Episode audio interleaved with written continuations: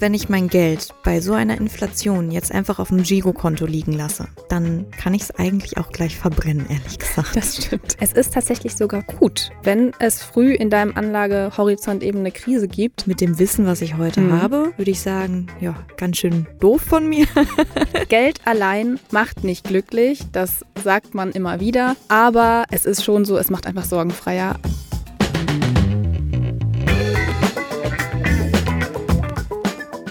Herzlich willkommen zu einer neuen Folge Finanzfluss exklusiv. Heute mit einer Special Gästin, über die ich mich sehr freue, nämlich mit Lena Jesbeck vom Podcast Handelsblatt Today. Hi Jule, ich freue mich auch. Danke für die Einladung. Und eigentlich, genauer gesagt, hat Lena mich eingeladen, denn wir befinden uns gerade im Podcaststudio im Handelsblatt in Düsseldorf. Und ähm, ja, die Einladung habe ich sehr gerne angenommen. Wir stehen uns nämlich gegenüber, das ist auch mal schön. Und äh, kleiner Spoiler, wir nehmen auch gleich noch eine Folge auf für Handelsblatt Today. Und da wird es sich um das Thema finanzielle Bildung drehen, also wie es damit steht und ähm, auch um die Frage, ob wir finanzielle Bildung, Finanzwissen als Schulfach einführen sollten in Deutschland. Und die solltet ihr natürlich nicht verpassen, aber dazu kommen gleich nochmal mehr Infos. Die volle Ladung heute. Genau. Wir wollen nämlich jetzt erstmal darüber sprechen, was für Gründe eigentlich dafür sprechen, zu investieren. Und ich habe euch das auch auf Instagram gefragt und ihr habt uns Sprachnachrichten geschickt. Zum Beispiel von Johannes kam da eine zurück. Ja, mein Name ist Johannes. Ich bin 26 Jahre alt, mittlerweile Sozialarbeiter und habe während meinem Studium vor jetzt dreieinhalb Jahren angefangen zu investieren. Habe es mir vorher lange vorgenommen, allerdings das Ganze immer wieder aufgeschoben. Und da ich aus einem Elternhaus komme, wo Geld immer eher negativ behaftet war und eher auch wenig da war, war es mir einfach wichtig, irgendwie einen Grundstock an Geld aufzubauen. Relativ planlos in Einzelaktien und dann jetzt mittlerweile zum Glück mehr und mehr in ETFs und schichte das so langsam um. Aber ja, das war so, der Ursprung war einfach mal ein bisschen Geld zu haben. Nicht mehr und nicht weniger. Genau. Und ich glaube, damit ist Johannes nicht alleine. Also er hat angefangen, aber es gibt natürlich auch immer noch viele, die sich vielleicht noch nicht so trauen oder es eigentlich möchten, aber irgendwie nicht so richtig loslegen können. Oder vielleicht kennt ihr auch jemanden im Freundeskreis oder im Familienkreis, den ihr irgendwie noch überzeugen möchtet, mal darüber nachzudenken und anzufangen. Deswegen teilt gerne diese Folge mit diesen Leuten. Und außerdem noch ein kleiner Hinweis, wenn ihr uns über Spotify zuhört, dann könnt ihr uns jetzt bewerten. Es gibt jetzt eine neue Funktion. Und äh, teilt uns doch da auch gerne über die QA-Funktion Investitionen mal eure Gründe mit, warum ihr angefangen habt, selbst zu investieren. Und ja, Lena, ich würde sagen, dann äh, starten wir jetzt mal mit den sieben Gründen, warum mhm. du mit dem Investieren loslegen solltest.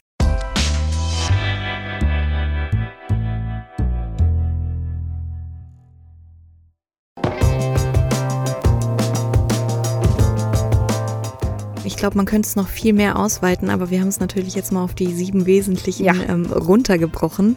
Und das erste, das ist, äh, glaube ich, relativ naheliegend, ist nämlich das Thema Rente, ne? Weil wir alle ja, wenn wir nicht gerade mit reichen Eltern gesegnet sind, doch ähm, uns mal umschauen müssen, wo wir da bleiben. Definitiv. Stichwort Rentenlücke. Genau. Also die Rentenlücke mal kurz zur Erinnerung, das meint diese Differenz zwischen Nettoeinkommen und erwarteter Rente. Es gibt da so eine Faustregel, man braucht so mindestens 80 Prozent des heutigen bzw. des letzten Nettoeinkommens ähm, zum Leben dann im Alter, obwohl man sich da auch immer so ein bisschen fragen muss, ob das mhm. zutrifft, weil das ist schon auch individuell. Wenn man jetzt äh, in Rente geht und dann ein sauteures Hobby hat, dann braucht man wahrscheinlich mehr als 80 Prozent oder wenn man dann erstmal so richtig viel reisen möchte, was ja viele irgendwie immer vorhaben. ähm, Aber keiner macht. Stimmt. Später später mache ich das, genau. ähm, genau, deswegen äh, ja, muss man da schauen, was man nachher ja als Rente braucht. Und das Rentenniveau der gesetzlichen Rente liegt aktuell bei 48 Prozent. Mhm. Und ja, also das soll jetzt in den nächsten Jahren erstmal so bleiben, aber es ist nicht sicher und deswegen ja, ist das eigentlich ein sehr, sehr großer Grund, da auf jeden Fall selber aktiv zu werden. Vor allem, weil die Konsequenz einfach jetzt schon super greifbar ist. Ne? Ähm, das Bundesseniorenministerium hat äh, eine Zahl rausgegeben, nach der jeder beziehungsweise mehr als jeder fünfte Mensch über 80 Jahren ähm, von Altersarmut ja. betroffen ist. Bei Frauen, wie so oft, leider noch extremer. Ja, genau, weil eben Frauen lange aus dem Beruf oft gehen, wenn sie sich um die Kinder genau. kümmern, im Teilzeit arbeiten. Und äh, das sollte man nicht unterschätzen und vor allem sollte man da auch klare Absprachen mit dem Partner treffen, wenn man das gerne machen möchte, was nämlich natürlich auch voll okay ist, wenn man sich da erstmal auf die Kindererziehung irgendwie fokussieren möchte. Und sicherlich lässt sich hier auch noch sagen, dass das eine Sache ist, also diese Altersarmut, die in den nächsten Jahren wahrscheinlich nicht besser wird, sondern eher schlimmer wegen des demografischen Wandels. Das kommt nämlich auch noch dazu. Ein Vorteil ist ja auch eigentlich, dass man, wenn man sich selber drum kümmert, also privat vorsorgt, sich auch so ein bisschen seine eigene Altersvorsorge kreieren kann. Mhm. Also man kann schauen, welche Anlageprodukte möchte man wählen. Lebensversicherung oder andere Rentenprodukte sind oft teurer und treffen vielleicht nicht unbedingt dann die eigenen Bedürfnisse, die man hat, weil man das Geld zum Beispiel dann irgendwie Stück ja, häppchenweise ausgezahlt bekommt oder was auch immer man dann eben für ähm, Konditionen hat. Und deswegen kann man oder sollte man sich da auch gut überlegen, in was man schließlich dann ähm, sein Geld investieren möchte für die Altersvorsorge. Denn, das auch nochmal gesagt, die gesetzliche Rente sollte grundsätzlich nur eine der drei Säulen sein. Also es gibt die gesetzliche Rente, die betriebliche Rente und die private. Und bei der privaten sollte man auf jeden Fall loslegen. Absolut, absolut. Das ist ja äh, Thema heute vor allem bei uns. Ähm, aber vielleicht an dieser Stelle noch ein ganz kurzer Satz zur betrieblichen, weil die natürlich auch nicht zu unterschätzen ist, weil man da für die private auch was abstauben kann, ne? Nämlich mit den vermögenswirksamen Leistungen. Also wer das noch nicht getan hat, der sollte da beim Arbeitgeber, bei der Arbeitgeberin mal dringend nachfragen, ob es denn sowas gibt. Da könnte es bis zu 40 Euro im Monat nochmal oben drauf geben vom Arbeitgeber und dann natürlich nochmal, ich glaube, drei, zwischen 43 und 80 Euro vom Staat. Ähm, genau an äh, Arbeitgeber, äh, heißt es, Arbeitgeber oder? Arbeit, Arbeitnehmer, Sparzulage heißt es. Genau, also da kann man noch was auch für die Private dann in diesem Rahmen abstauben. Und tatsächlich kann man solche vermögenswirksamen Leistungen auch in ETFs anlegen. Und dazu hat Thomas auch letztens oder haben wir letztens bei Finanzschluss ein ganz gutes Video gemacht. Ähm, schaut da gerne mal rein. Ich kann euch das gerne in den Show Notes verlinken. Kommen wir aber mal erstmal zum zweiten Grund. Und zwar ähm, wer jetzt anfängt zu investieren, der hat die Chance auf höhere Renditen, als wenn er sein Geld jetzt irgendwie aufs Tagesgeldkonto legt. Denn die durchschnittliche jährliche Rendite von Aktien beträgt um die 7 Prozent. Mhm. Und das ist definitiv mehr als bei den meisten Altersvorsorgeprodukten, zumindest bei den seriösen. Und ähm, auf jeden Fall auch mehr, als man als Zinsen aus Tages- oder Festgeld bei der Bank bekommt. Ja, das ist ganz wichtig. Uns erreicht nämlich ganz oft auch die Frage, ähm, warum denn immer alle von sieben Prozent sprechen, weil die meisten oder ganz viele Indizes, wenn wir jetzt bei ETFs sind, äh, zum Beispiel ja auch, also gerade Minus ja. liegen. Deswegen, also da muss man vielleicht mal betonen, diese sieben Prozent, das sind ein Durchschnitt über ganz, ganz viele genau. Jahre. Und gerade ist es halt einfach der Fall, ne, dass es, wir wissen es alle, wirtschaftlich super turbulent zugeht. Und was natürlich auch hinzukommt, es kommt halt auch immer darauf an, was da für eine Rendite steht, äh, je nachdem, wie lange ich schon dabei bin. Ne? Das beeinflusst das natürlich auch noch. Genau. Und wer das nochmal sich genau anschauen möchte, der kann sich auch mal das Rendite-Dreieck der Deutschen Aktiengesellschaft anschauen. Da ähm, sieht man dann nochmal ganz deutlich, wie viel Rendite man hat, ähm, je nachdem, in welchem Jahr man dann losgelegt hat. Wichtig ist aber natürlich auch, wenn man am Aktienmarkt anlegt, das sagen wir immer dazu, es sollte ja schon langfristig sein, also nicht jetzt Geld verzocken, gerade für die Altersvorsorge nicht und diversifiziert anlegen, um das Risiko dann eben über möglichst viele verschiedene Branchen und Regionen zu streuen. Ja. Vielleicht an dieser Stelle auch noch wichtig, einmal zu betonen, dass auch äh, gerade deswegen dieser Grund, dass man am Aktienmarkt die Chancen auf höhere Renditen hat, so wichtig ist, weil das natürlich auch irgendwo der einzige Weg ist, momentan der ja. hohen Inflation noch in etwa wenigstens zu begegnen. Ne? Und das bringt uns eigentlich auch schon zum dritten Punkt. Ich wollte es gerade sagen, perfekte Überleitung. genau, also erklär gerne mal, was du äh, genau meinst. Naja, also wir haben äh, im Februar zuletzt ja eine Inflation von 8,7 Prozent gehabt. Ja. Das ist äh, schon sehr, sehr hoch. Ich meine, wieder gesunken, klar, in den letzten Monaten, aber dennoch sehr, sehr hoch, wenn man überlegt, dass das eigentliche Ziel der EZB ähm, bei um die zwei Prozent liegt. Und man muss sich einfach überlegen, wenn ich mein Geld bei so einer Inflation jetzt einfach auf dem Girokonto liegen lasse, dann kann ich es eigentlich auch gleich verbrennen, ehrlich gesagt. Das stimmt. Und ja, tatsächlich auch auf dem Tages- oder Festgeld. Also da gibt es zwar genau. jetzt wieder Zinsen, aber die ja, können diese hohe Inflation aktuell einfach nicht ausgleichen. Was nicht heißt, gar kein Geld aufs Tages- oder Festgeldkonto legen. Geld, was man relativ ja, schnell mal braucht oder grundsätzlich irgendwie Notgroschen oder so, das kann da gut liegen, aber ihr solltet ein Tagesgeldkonto nicht für eine langfristige ähm, Geldanlage nutzen. Nee, Absolut gar nicht. Weil klar, ne, die Summe, die da am Ende des Jahres auf dem Girokonto steht, die ist die gleiche wie äh, am Jahresanfang, wenn man da nichts zupackt und ja. nichts runternimmt. Aber man muss sich verdeutlichen und ich glaube, dass ähm, ist vielen nicht bewusst, die gar nicht so eine Berührung mit diesem Thema haben. Man muss sich verdeutlichen, dass ich mir von diesem Geld, auch wenn das die gleiche Zahl ist wie Anfang des Jahres, einfach viel weniger kaufen kann. Also Inflation ist gleich Kaufkraftverlust. Genau. Und eben auch, wenn man sich das mal anschaut, ähm, die, die Realrendite bei Aktien nach Abzug der Inflation ist langfristig auch höher. Mhm. Deswegen äh, lohnt sich das auf jeden Fall, da mal zu schauen, was man da selber ja, machen möchte am Aktienmarkt. Absolut, weil man natürlich auch selber ähm, sich einige Wünsche dadurch erfüllen kann. Ne? Wünsche und ähm, ja, den Traum von finanzieller Unabhängigkeit vielleicht auch unter Umständen. Ja, ich merke schon, Lena ist die äh, Meisterin der Überleitungen hier. äh, genau, kommen wir zum Punkt 4. Geld allein macht nicht glücklich, das sagt man immer wieder, aber es ist schon so, es macht einfach sorgenfreier. Also ja. das ist, das kennt, glaube ich, jeder. Also ich denke immer da oft an meine Studienzeit, so nicht so viel Geld gehabt. Ähm, und irgendwann, wenn man dann so ein bisschen, ja, auch wirklich so ein bisschen was auf dem Konto hat und so weiß, okay, ich kann meine Miete zahlen, ich kann mir auch nochmal das erlauben und ich kann meinen Urlaub fahren, das macht einen, erstmal beruhigt einen das, macht sorgenfreier und es, ja, ist auch einfach schöner, man kann ruhiger schlafen, wenn man weiß, äh, da ist was und äh, man muss sich keine Sorgen machen. Und das gilt natürlich auch gerade ähm, dann, wenn man älter ist, dass man weiß, okay, ich habe da einen Puffer und ähm, ich kann sorgenfrei erstmal mein Leben gestalten. Und ja, natürlich kann man sich aber auch mal was gönnen. Also man kann sich mal irgendwie, ja, kurzfristige Wünsche, mittelfristige Wünsche, langfristige Ziele, was weiß ich, Immobilie, Haus kaufen. All das gehört natürlich auch zum Leben dazu. Und da besteht natürlich dann auch die Möglichkeit, dass man sich für so kleinere Wünsche vielleicht sogar nochmal so ein extra Depot anschafft, und dann äh, schaut, wenn es da gut läuft, dass man sich diesen Wunsch dann mehr erfüllt. Und äh, das soll ja auch ein bisschen Spaß machen. Ja, deswegen Ziele setzen, das ist so, ein, ähm, so eine Sache, die betonen ja ganz, ganz viele, wie soll ich sie nennen, Finfluencer oder ja. äh, Finanzberater auch ja. äh, tatsächlich. Habe ich nie verstanden, ehrlich gesagt, weil ich mir so dachte, ja, investiere ich dadurch anders, mhm. wenn ich äh, jetzt ein Ziel vor Augen habe, konnte ich mir nie vorstellen, aber doch tatsächlich. Also weil man eine ganz andere Motivation einfach dahinter hat. Hast du gerade ein spezifisches Ziel vor Augen? Ähm, nicht was, ja doch, doch tatsächlich. Also weil, ähm, auch wenn es gerade leider nicht ganz so greifbar ist, aber ähm, irgendwann mal eine eigene Immobilie ist mhm. natürlich das, ähm, was mein Mann und ich uns da wünschen. Und äh, da natürlich äh, brauchen wir erstmal einen schönen Eigenkapitalpuffer, ne, damit wir da auch ja. einen Kredit zu den, einigermaßen den ja. vernünftigen Konditionen kriegen. Ja, und ich finde, das hilft ja auch total, wenn man so ein Ziel hat, dann zu wissen, okay, ähm, ich möchte mir das dann dann und dann erfüllen, dann sollte ich jetzt vielleicht mal langsam umschichten von genau. den eher risikohohen ähm, ähm, Anlagen in die eher ja, in die Anlagen mit weniger Risiko, also so ein bisschen darauf achten, dass ähm, man das dann auch den Wünschen anpasst.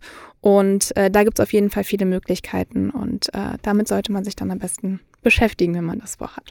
Aber Jule, hast du denn auch ein Ziel, einen Wunsch, auf den du gerade hinarbeitest? Ja, gute Frage. Also ähm, ich glaube, so, also Immobilie ist bei mir gar nicht so ausgeprägt, mhm. aber ehrlich gesagt glaube ich, wenn man dann irgendwann doch mal in der Wohnung ist, äh, ob das jetzt auch eine Mietwohnung ist und man weiß, man wird da die nächsten 15, 20 Jahre verbringen, dann investiert man ja doch mal ins Inventar. Also würde ich sagen, so ja. Ähm, ja, in absehbarer Zeit dann mal eine Wohnung zu finden und äh, da dann mal in äh, schöne, langlebige Möbel zu investieren, ist ja auch eine, eine Investition. Absolut. Genau. Absolut. Deswegen, ja. Schön. Dann kommen wir zum fünften Punkt und den finde ich, äh, also das ist so auch das, wofür Finanzfluss natürlich steht. So, du kannst das selbst. Also mhm. du brauchst eigentlich niemand anderen. Du brauchst keine Anlageberaterin oder Vermögensverwalterin. Du kannst das selber und vor allem ist auch wichtig, dafür musst du jetzt nicht den ganzen Tag irgendwie schauen, äh, was ist eigentlich los mit dem am Finanzmarkt, äh, was ist los mit dem DAX, äh, was macht eigentlich der MSCI World. Also man muss nicht die ganze Zeit dahin schauen, man muss auch nicht äh, jede Woche ins Depot schauen, sondern Du musst dich vielleicht einmal damit beschäftigen, kannst dann einen ETF-Sparplan anlegen, den du dann regelmäßig mit einem Teil von deinem Einkommen besparst und den dann einfach ja langfristig in, also in den dann langfristig investierst. Und ähm, aus eigener Erfahrung kann ich sagen, es lohnt sich dafür wirklich mal sich hinzusetzen, zu schauen, an welchem Tag habe ich Zeit dafür und ja, das dann auch wirklich mal zu machen, weil ähm, man schiebt es immer gerne auf, aber es lohnt sich, weil es ein gutes Gefühl, dann auch einfach zu wissen, man hat es jetzt angelegt ja. und es läuft. Da fällt wirklich viel von einem ab, ne? Ja. Was ich eine schöne Idee fand, die hat mir mal ähm, auch eine Branchenkollegin, sage ich mal, erzählt vor einiger Zeit im Interview. Hava nämlich von Siemens. Ähm, weiß ich gar nicht, ob du sie kennst, aber ja, äh, also super, kann ich auch äh, ja. da mal einen Blick rein äh, durchaus empfehlen. Und die hatte mir mal erzählt, dass sie einmal im Monat ohne Gewehr, aber ich glaube einmal im Monat war es, ein Finanzdate mit sich selbst hat. Ah. Also das ist auch wieder so zum Thema, ne, man muss nicht jeden Tag reinschauen, aber einen gewissen Überblick sollte man natürlich haben.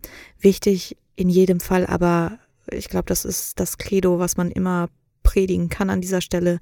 Ruhe ist ganz, Definitiv. ganz wichtig. Ruhe. Und auch wenn es jetzt mal so turbulent ist wie in der letzten Woche durch die Silicon Valley Bank, hm, das kann einen schon mal in Panik versetzen, verstehe ich total. Aber es bietet ja auch Chancen. Also ja. es bietet ja auch Chancen und Schwankungen. Auf der anderen Seite gleichen sich über die Jahre auch immer, oder zumindest war es in der Vergangenheit so, immer wieder nach oben hinaus. Genau, und auch das letzte Jahr war natürlich schon sehr turbulent. Also da haben uns auch viele Nachrichten erreicht, so wir haben Krieg in Europa, was macht das jetzt, wie soll ich mich verhalten? Und da Ruhe bewahren, durchatmen und ähm, ja, erstmal erstmal abwarten und aus, also aussetzen. Aussitzen ist, glaube ich, ähm, da tatsächlich erstmal eine gute, gute ähm, Möglichkeit. Und ähm, wenn also, ihr euch Genau. Ja. Also keine Panikverkäufe. Genau, genau. Und äh, wenn ihr euch da ja mal informieren möchtet, was es so an ETFs gibt, weil da gibt es natürlich ganz, ganz viele und ähm, auch wenn ihr zum Beispiel eher auf Nachhaltigkeit achten möchtet oder auch vielleicht nicht oder weiß ich nicht, worauf ihr ähm, da vielleicht auch so ein bisschen ein Gusto habt, dann äh, schaut doch gerne mal in die Finanzfluss ETF-Suche. Da könnt ihr nämlich mal schauen, ähm, welche ETFs es gibt und was für euch passen würde. Wichtig dabei, achtet immer auf die Kosten und Gebühren, also immer vergleichen. Die TER, das ist die Total Expense Expense Ratio, also die Gesamtkostenquote, darunter fallen dann so die Lizenzgebühren, Marketinggebühren, Verwaltungskosten und ähm, die sind zum Beispiel, Beispiel beim MSCI World ETF so bei 0,2 Prozent und das heißt dann, wenn ihr 10.000 Euro investiert, dann ähm, bezahlt ihr jährlich 20 Euro an Kosten und das ist eigentlich eine ganz gute Quote. Also ETFs sind da immer günstiger als jetzt aktiv gemanagte Fonds oder ja, auch Aktien. Ja. Ja, genau. Also ähm, es gibt natürlich für alle, die sich doch nicht ganz selbst rantrauen, ähm, auch noch sowas wie Robo-Advisor oder Honorarberater. Die sind ähm, unabhängig in ihrer Beratung. Oder sollten es zumindest sein. Aber im Endeffekt, auch da sei einmal gesagt, ähm, viel mehr als das, was man sich relativ leicht selbst beibringen kann, machen die eigentlich auch nicht. Genau. Und wie gesagt, man kann es selber machen und deswegen kann man auch selbst dann ähm, entscheiden, wohin das Geld fließen soll. Also kann so ein bisschen die berühmte Macht des Geldes äh, für sich nutzen und eben an den Märkten dann mitmachen, wo wir dann auch schon mal bei Punkt 6 sind. Ich mhm. versuche es mal so ein bisschen wie Lena zu machen, vielleicht merkt ihr das. Ähm, genau, also du kannst selber entscheiden, in was du investieren möchtest. Und da kannst du dann eben schauen, so was ist dir wichtig, welche Business-Ideen findest du cool, ähm, welche Unternehmen willst du unterstützen, woran glaubst du, also welche Produkte verwendest du vielleicht auch im Alltag und glaubst wirklich daran, dass dass die auch noch lange bei anderen Menschen im Alltag einen Platz haben werden. Und vielleicht aber auch, welche Branchen du ausschließen willst. Also möchtest du vielleicht nicht in bestimmte, ja, in Rüstungsindustrie ist immer so ein beliebtes Beispiel, aber es gibt auch noch viele andere Themen investieren, dann äh, geht das auch. Da muss man sich dann natürlich ein bisschen mehr mit beschäftigen. Mhm. Aber wenn das einem wichtig ist, dann geht das. Ja, wird dann vielleicht nicht mehr ganz so passiv sein, wie man es eigentlich geplant genau. hat. Aber ähm, wenn man da irgendeine ja, irgendeine Überzeugung vertritt, dann lohnt sich das natürlich auch. Wie sieht denn das bei dir aus eigentlich, Jule? Weil, ähm, also ich verfolge natürlich, wir kennen uns ja jetzt auch schon seit dem Studium, ich verfolge genau. da so ein bisschen deine journalistische Karriere seither und du warst ja auch bei Klimaneutral. Genau, ja. Ist das was, was sich auch in deinem Portfolio widerspiegelt, dieses ESG, dieser ESG-Fokus? Definitiv. Ich bin trotzdem, also ich habe zum Beispiel ETFs, die ähm, auf ESG-Kriterien achten. Ich bin trotzdem extrem skeptisch, was das Ganze angeht, weil ich auch einfach weiß, so ähm, das, was ich eigentlich möchte, das geht nicht. Also es ist auch, glaube ich, einfach so ein bisschen dieser Gedanke von 100% nachhaltig einigen. Es geht mhm. einfach nicht. Wir leben ja auch alle nicht nachhaltig. Also ich lebe ja auch nicht 100% äh, klimaneutral. Und äh, trotzdem denke ich mir immer so ein bisschen in diese Richtung zu schauen, ist schon besser als gar nicht. Und ich bin tatsächlich auch überzeugt, dass das die Zukunft sein wird. Also wenn wir uns irgendwie unsere Lebensgrundlagen erhalten wollen, dann äh, sollten wir schauen, dass wir einfach zu einer nachhaltigeren, ja, zu einer nachhaltigen Wirtschaften kommen. Ja. Und ähm, trotzdem zum Beispiel so Sachen wie die EU-Taxonomie, ähm, das ist ähm, ein Kriterienkatalog, der sagen soll, ob ein Unternehmen eben nachhaltig ist oder nicht den finde ich total schwierig, weil der eben vor allem dann einfach bewertet, ob ein Unternehmen, also Daumen hoch, Daumen runter, ist ein Unternehmen jetzt schon grün oder eben nicht. Aber was ist mit all diesen Unternehmen, die halt einfach sich noch gerade genau da befinden, dass sie irgendwo dazwischen stehen. Und die brauchen ja auch gerade das Geld, um ja. sich weiterzuentwickeln. Und deswegen, also ich versuche da irgendwie so eine Balance zu finden, aber ich finde auch immer wichtig zu sagen, wenn man darauf achten möchte, dann kann man das, aber man muss halt trotzdem Abstriche machen und bereit sein zu sagen, okay, das ist jetzt nicht 100% grün, 100, nicht 100% das, was ich erwartet habe, aber besser als nichts. Und das ist so ein bisschen mein Motto. Finde ich ein gutes Motto. Man muss natürlich gerade bei diesen, bei dieser grünen Geldanlage, sage ich mal, auch immer ganz äh, deutlich drauf achten, weil da noch im Status quo noch viel, viel Raum für Greenwashing ist. Ne? Ja, auch. Also das ist natürlich auch ein wichtiger Punkt. Deswegen, das, was wir gerade gesagt haben, da geht es dann natürlich mehr, ein Stück weit mehr in die aktive Geldanlage, aber Total, also da muss man sich dann auch echt mehr mit beschäftigen. Das habe ich auch selber gemerkt. Und ähm, wir schauen tatsächlich in der nächsten Podcast-Folge, nächste Woche, auf das Thema Impact Investing. Das ist ja nochmal mhm. sehr, sehr speziell. Ähm, falls ihr da äh, Interesse dann habt, dann hört gerne nächste Woche auch rein. Aber bevor ich jetzt schon Werbung für die nächste Folge mache, kommen wir erstmal zum siebten und letzten Punkt. Genau. Und da dreht sich alles um den richtigen Zeitpunkt. Und der ist nämlich ganz genau jetzt. Genau. Juli, ich weiß nicht, wie es dir geht. Ähm, ich habe mit, oh, lass mich mal kurz zurückrechnen. Mit Today habe ich angefangen, da war ich, glaube ich, 25. Ja, doch, vor drei Jahren ungefähr. Und da habe ich auch parallel erst, muss ich sagen, aus meiner heutigen Perspektive mit dem Investieren angefangen. Für mich selber, mit dem Wissen, was ich heute mhm. habe, würde ich sagen, ja, ganz schön doof von mir, weil ähm, Je früher, desto besser mhm. natürlich. Wie sieht es bei dir aus? Sehr, sehr ähnlich. Also mein Depot habe ich, glaube ich, vor drei Jahr, vier Jahren eröffnet. Also ich bin jetzt 26, da war ich 22. Habe mich aber ja schon davor mit dem Thema beschäftigt, aber trotzdem war ich immer so, ja, macht ihr mal alle. Mhm. Ähm, ich schreibe auch drüber und erzähle auch drüber, aber ähm, ich weiß selber noch nicht. Und für mich war tatsächlich echt ist eine Überwindung zu sagen, ich muss mir jetzt diesen Tag nehmen und mir ein Depot eröffnen und das alles mal hier mit Authentifizierung und so. Das war für mich total, äh, das hat mich total zurückgehalten. Also im Endeffekt total blöd, weil ich weiß, dass es vielen Freunden von mir auch so geht und ich dann immer sage, na, dann nimm dir mal einen Tag. Ich war kein Stück besser. Aber rückblickend würde ich auch sagen, ich hätte, glaube ich, gerne früher angefangen. Ich muss aber auch sagen, ich habe, glaube ich, bis zur ja, Mitte meines Studiums nie von ETFs vorher gehört oder nee, so. Also für mich so. gab es halt die Aktien ähm, und da war Ende. Ja. Also und äh, Anleihen, keine Ahnung, habe ich, wusste ich nicht. Und ähm, das kommt natürlich auch so ein bisschen ne, aus, wie man auch erzogen worden ist. Ich habe aber zum Beispiel darauf geachtet, dass mein Bruder sich mit 18 direkt mal ein ETF angelegt hat und dann schön sein Nebenjobgeld äh, da ähm, schön abgezwackt hat und äh, da rein investiert hat. Ein paar Euros, einfach weil ich ihm gesagt cool. habe, das ist voll wichtig, ja. dass du da irgendwie so dieses Feeling bekommst. Und ich merke auch voll, er redet da jetzt auch immer mehr drüber und ich merke voll, dass ihm das, glaube ich, schon echt was gebracht hat. Cool, da hat die große Schwester mal auf den Tisch gehauen. Aber Juli, ich glaube, das ist gar nicht so ein Punkt, was damit zu tun hat, wo wir damals in unserem Leben standen. Also, weil du sagtest, dass du ähm, erst in der Mitte des Studiums das erste Mal von ETFs gehört hast. Ich glaube, das ist ein Ding, was sich sowieso erst innerhalb der letzten drei, vier, fünf Jahre vielleicht entwickelt hat, dass das überhaupt so publik und bekannt wurde, immer mehr. Weil ETFs gibt es natürlich schon ganz, ganz viele Jahre länger. Das stimmt, ja. Aber dass das so medial auch präsent wurde, sei es jetzt über ähm, Plattformen wie eure, über Finanzfluss oder ja. aber über das Handelsblatt oder andere Medien, äh, Wirtschaftsmedien, ähm, das ist, glaube ich, tatsächlich erst so richtig in den letzten drei, vier, fünf Jahren angelaufen. Ja, das stimmt. Ich glaube, bei vielen ist eben auch ein Punkt, dass sie denken, gerade wenn man jung ist, man kommt irgendwie aus der Schule, man macht die Ausbildung oder Studium, man hat nicht so viel Geld. Ja. Und ähm, dann denkt man eben immer, was soll ich jetzt anlegen? Also bei manchen bleibt ja auch nichts übrig. Also da bin ich die Letzte, die sagt, ja, guck mal, dass du die letzten 10 Euro noch irgendwie in ETF steckst. Also um Gottes Willen.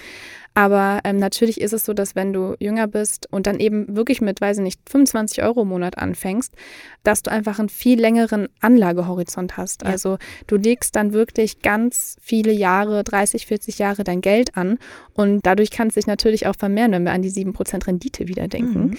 Und deswegen lohnen sich eben diese kleinen Summen und man sammelt Erfahrung, wie man dann eben an meinem Bruder sieht.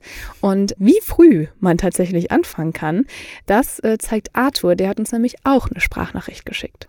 Ich bin ein bisschen jünger, ich bin aktuell zwölf Jahre alt, deshalb habe ich auch nicht so viel Geld investiert in Aktien, aber ähm, ja, ein bisschen halt nebenbei. also mein Vater hat halt für mich ein Depot eröffnet und hat gesagt, dass ich damit machen kann, was ich will. Ich verdiene auch nebenbei mit paar anderen kleinen Sachen ein bisschen Geld halt. Das ist nicht viel, aber ja, bin damit für mein Alter eigentlich relativ zufrieden und ähm, also mein Ziel ist es halt, dass man dann so viel Geld angespart hat, dass man irgendwann mal eventuell von Dividenden eventuell sogar leben könnte oder allgemein, dass man halt einfach sehr viel Geld hat, beziehungsweise sehr viel Geld auf dem Depot, dass man auch davon relativ früh in die Rente gehen könnte. Ich bin schwer beeindruckt, dass man da überhaupt schon ja. Das Interesse hat. Ähm, Absolut. Ähm, also total krass. Aber ja, wie schätzt du das ein, was Arthur davor hat? Also erstmal glaube ich, können wir uns alle eine ganz, ganz große Scheibe von Arthur abschneiden. Ähm, mit zwölf da wirklich schon so hinter zu sein und dieses, die, dieses Bewusstsein zu haben, finde ich ganz, ganz, ähm, ja, beachtenswert. Und ich glaube, wenn er da dran bleibt, und so klingt es ja, dann hat er da gute Karten. Der wird sich natürlich wahrscheinlich im Laufe seiner Jugend, im Laufe seines jungen Erwachsenenlebens und auch danach noch ein paar Mal umorientieren, weil sich natürlich die ähm, Bedürfnisse, die Wünsche und die Vorstellungen ändern. Dafür ist er einfach noch sehr, sehr jung, um da jetzt schon klar zu wissen, wo es mal wirklich hingehen soll, würde ich behaupten. Aber also besser kann man nicht starten, würde ich sagen. Ich, ich, höre raus, du bist beeindruckt. Ja, also wenn ich mir ein Kind basteln könnte, Arthur. so, so. genau, aber ja, weil Arthur eben dann schon so früh anfängt, hat er natürlich ähm, oder kann er einen Effekt für sich nutzen, das oh, ist der ja. berühmte Zinseszinseffekt. Genau. Ich habe da mal eine kleine Rechnung vorbereitet, um das nochmal zu veranschaulichen, ähm, falls jetzt nicht allen direkt klar ist, was der Zinseszinseffekt eigentlich ist. Also wer jetzt über 30 Jahre, sagen wir mal Arthur, spart jetzt über 30 Jahre monatlich 100 Euro zu diesen 7% durchschnittliche Rendite am Aktienmarkt. Ich klingel hier nochmal an dieser Stelle. Und ähm, genau, investiert das dann zum Beispiel in einen ETF, dann kommt er am Ende auf ein Endkapital von 128.000 Euro, über 128.000 Euro. Und äh, diese 128.000 Euro setzen sich dann zusammen aus 38.000 Euro Einzahlungen und über 90.000 Euro an Zinsen oder Kapitalerträgen. Das macht. Und ähm, da kommen wir dazu, das habe ich noch dazu äh, vergessen zu sagen, dass das Anfangskapital jetzt mal bei 2000 Euro lag. Und ähm, falls ihr das auch mal ausrechnen wollt, wir haben da einen hübschen kleinen Zinsrechner auf finanzfluss.de, da könnt ihr das auch mal eingeben mit euren Werten und mal schauen, wo ihr rauskämt. Und falls ihr jetzt schon älter seid und denkt, oh mein Gott, sie reden die ganze Zeit nur darüber, dass es toll ist, wenn man jung ist, aber ich bin ja schon viel älter, auch kein Problem. Nee. Der, weil, wie gesagt, der richtige Zeitpunkt, der ist einfach jetzt, genau. egal für wen. Und ähm, auch da haben wir ein kleines Rechenbeispiel mitgebracht. Jule, willst du oder soll ich? ich kann gerne wieder die äh, Zahlenfee in dieser Folge übernehmen. Also wenn du nämlich eben schon älter bist, dann steht dir meistens mehr Kapital zur Verfügung, auch wenn du eben nur einen kürzeren Zeitraum hast, um den dann, die, dieses Kapital dann eben anzulegen. Wenn du also sagen wir mal zehn Jahre lang monatlich 300 Euro anlegst zu 7%. Und wenn du dann ein Anfangskapital hattest von 30.000 Euro, sagen wir jetzt mal, dann kommst du am Ende auf ein Endkapital von über 108.000 Euro. Und das setzt sich dann wiederum zusammen aus 66.000 Euro Einzahlung und 42.000 Euro an Zinsen oder Kapitalerträgen. Also es lohnt sich, auch wenn ja. der Anlagehorizont viel kürzer ist. Absolut. Und wie gesagt, auch in Zeiten wie diesen, wo es mal ein bisschen turbulenter zugeht an den Märkten. Keine Angst davor. Ich glaube, das können wir an dieser Stelle nochmal betonen, beziehungsweise kann man nie oft genug nee. betonen. Keine Angst, Ruhe bewahren und ähm, ja, die Chance einfach auch nutzen gegebenenfalls, weil man natürlich auch, ähm, wenn die Kurse niedrig sind, günstig einkaufen kann und dafür davon dann hinterher profitiert. Definitiv. Und hier noch ein kleiner Vorteil tatsächlich dann für die Leute, die noch jung sind und einen langen Anlagezeitraum vor sich haben. Es ist tatsächlich sogar gut, wenn es früh in deinem Anlagehorizont eben eine Krise gibt, weil du dann wahrscheinlich sogar ja eine höhere Rendite daraus ziehen kannst. Und ähm, dazu haben wir auch mal ein Video gemacht. Thomas hat das nämlich mal schön fein säuberlich ausgerechnet. Das verlinke ich euch auch gerne in den Show Notes. Jule, die, unsere sieben Punkte, die haben wir jetzt abgehakt. Aber ähm, vielleicht sollten wir noch mal ein bisschen einen Schritt zurückgehen, einen Schritt zurücktreten und einmal betonen, dass es auch einige Dinge gibt, die vor dem Investieren wichtig sind, ne? Weil ähm, bevor ich wirklich anfange zu investieren, sollte ich, zumindest ist das so meine Reihenfolge, die ich befürworte. Das kann jeder handhaben, wie er möchte. Ich würde aber sagen, sollte man erstmal einen Notgroschen aufbauen. Ja. Die meisten sagen, äh, drei Monatsgehälter, vier Monatsgehälter ungefähr.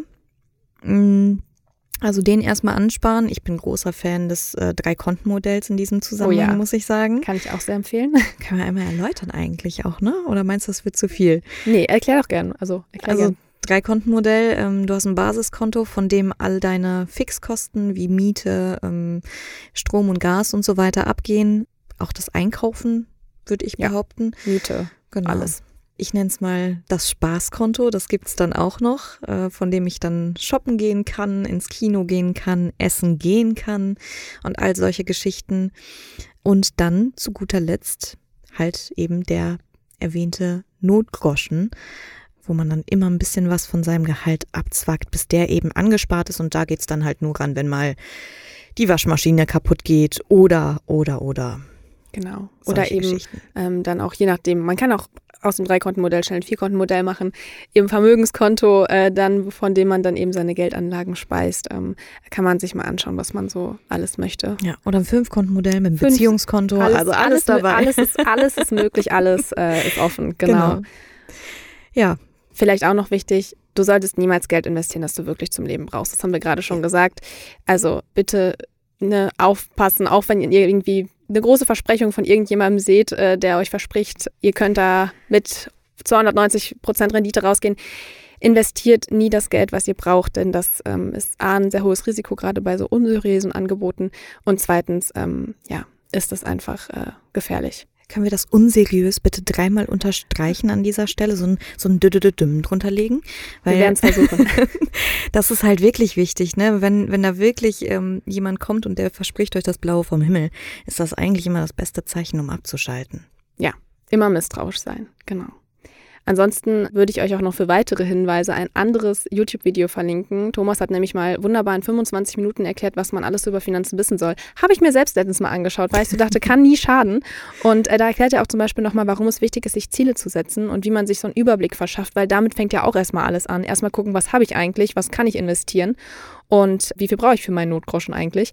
Und da hat Thomas zum Beispiel auch nochmal erklärt, was ETFs eigentlich sind. Also wenn ihr da wirklich nochmal tiefer einsteigen wollt und noch ganz am Anfang steht, dann ähm, schaut da gerne mal rein.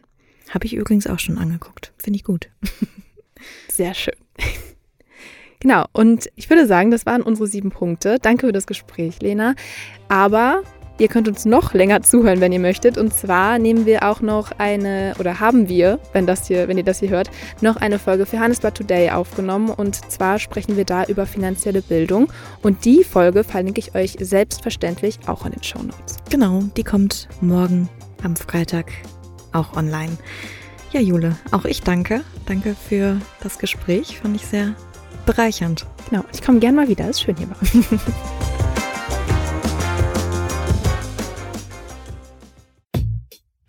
Das war's schon wieder mit dieser Podcast-Folge. Ich hoffe, sie war interessant für dich und du konntest vielleicht sogar etwas Neues mitnehmen.